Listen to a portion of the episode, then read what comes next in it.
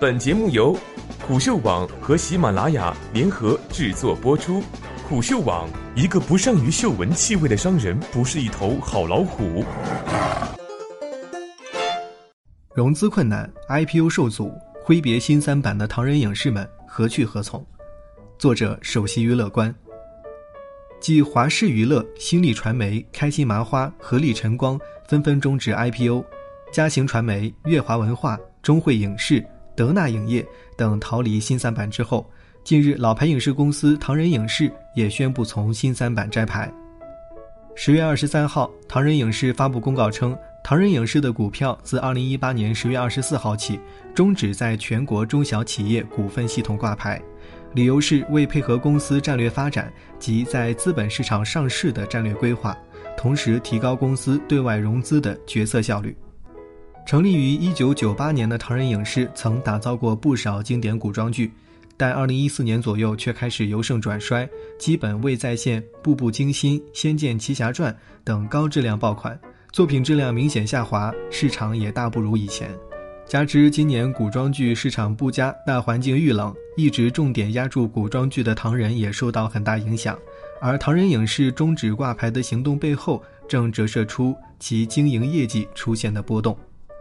据半年报显示，唐人影视二零一八年上半年实现营收两点一九亿元，同比增长百分之六十七点七四净利润为四千两百九十点零七万元。同比增长百分之十五点三二，毛利率为百分之二十八点二四。从营收来看，唐人影视的账面数据并不算差，但唐人影视二零一八年上半年的扣非净利润仅为一千九百七十七点七五万元，同比下滑百分之四十三点一六。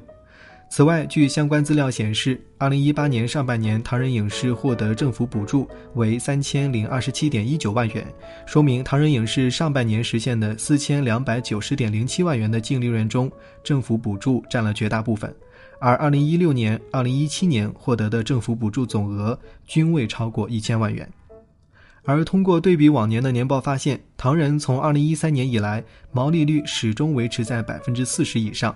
但二零一八年半年报中，其毛利率跌至百分之二十八点二四，创历史新低。对此，唐人表示，主要是因为本期影视剧作品的电视台销售预期没有实现，公司管理层认为产品的播出时机比等待实现更多的利润更重要，所以决定放弃等待电视排播，而由互联网平台独播，所以本期毛利率同比有所降低。而对于拟 IPO 的唐人而言，毛利率不稳定意味着年盈利不稳定，再加上证监会已经明确规定，拟 IPO 的企业最近三年扣除非经常性损益后的净利润不能少于一亿元。对于目前的唐人主营业务的持续盈利能力，下半年几乎无法保证扣非净利润达到八千万元以上。由此来看，终止挂牌只能是唐人准备 IPO 的唯一结局。黄金时机错失，资金问题严重，王牌艺人断档，IPO 会是好去处吗？今年三月二十三号，唐人影视发布公告称，拟申请首次公开发行股票并上市。再到近日的终止挂牌，从公司近几年的发展来看，准备上市的唐人影视已经明显不占天时地利人和。首先是天时，IPO 时机。无论从哪个方面来考虑，二零一五年都是唐人上市的最好时机。二零一四年，浙报传媒、华数传媒先后向唐人增资各一亿元。到了二零一五年，处于上升期的唐人已经完成股份制改造、架构重组、规范审计等上市的必要准备。再加上凭借《琅琊榜》大火的胡歌通过上海易立间接持有唐人百分之二点四七的股份，明星资本化未受到监管层太多的干预，唐人影视 IPO 已经水到渠成。但唐人却错过了这一时机，选择于二零一六年四月份在新三板挂牌，当时正值证监会对影视娱乐行业加强监管且融资收紧政策执行时期。对比其他影视公司，唐人优势并不大。而今年唐人冲刺上市，影视公司 IPO 的行情早已不容乐观，因此唐人最终摘牌的结局也不例外。其次是地利资金问题。作为一家成立二十年的老牌影视公司，在新三板挂牌两年时间里，唐人影视没有进行一起融资，仅在挂牌前完成了三笔共计近三亿元的融资。对于影视公司而言，进入资本市场的最大意义就是能够获得更多的融资机会。然而，错失了 IPO 黄金时机的唐人，自2016年挂牌新三板以来，面临的融资问题一直悬而未决。综合唐人往年披露的定期年报，2018年唐人已上线的剧集《三国机密》《贵中美人》《重返二十岁》，投资成本合计为3.44亿元。其中，《三国机密》在2017年已经确认大部分收入，仅《贵中美人》和《重返二十岁》的两部剧的成本已经高达1.44亿元。而唐人影视二零一八年上半年营收为两点一九亿元，除去其中的艺人经济收入部分，可见放弃电视台之后，唐人的这两部剧并没有多大的盈利空间。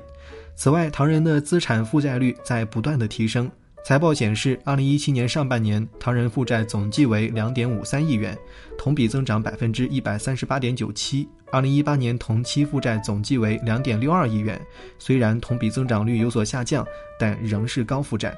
对目前的唐人来说，一旦资金方面出现问题，造成的打击可能是毁灭性的。最后是人和王牌艺人问题。唐人成立二十年间，通过多部经典古装剧，先后捧红了李亚鹏、胡歌、刘诗诗等诸多王牌艺人。唐人将自己旗下的艺人划分为四代，但随着部分艺人的离巢和单飞，唐人未能够实现四代一脉辉煌的愿景，反而一代不如一代，明星光环已经暗淡。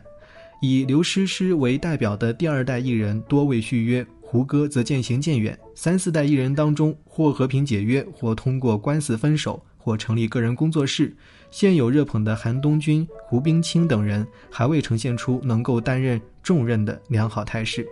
加之唐人一直遵循的内容自制加艺人经济旧发展模式，似乎进入了一个死胡同。剧难出爆款，艺人难走红。对于王牌艺人断档的唐人而言，如果不能够再捧出一线小生或者小花，没落或许已经是定局。新三板影视公司现撤退潮，影视行业 IPO 之路道阻且长。由范冰冰偷逃税一案引起的影视行业进一步规范税收秩序，影视行业便压力不断，影视行业的 IPO 也呈现出一片惨淡的局面。二零一八这个影视寒冬年已经过去大半，A 股市场至今没有能够迎来新三板影视公司的新成员入驻，更甚者，自二零一六年八月以来的两年时间里，没有一家影视公司独立上市成功，并购、借壳等方式更是屡屡失败。值得注意的是，影视寒冬下，以往备受欢迎的新三板出现了撤退潮。根据首席娱乐官粗略统计，截至目前，包括唐人影视在内，今年从新三板摘牌的影视公司已有三十八家，去年同期为十五家，翻了一番有余。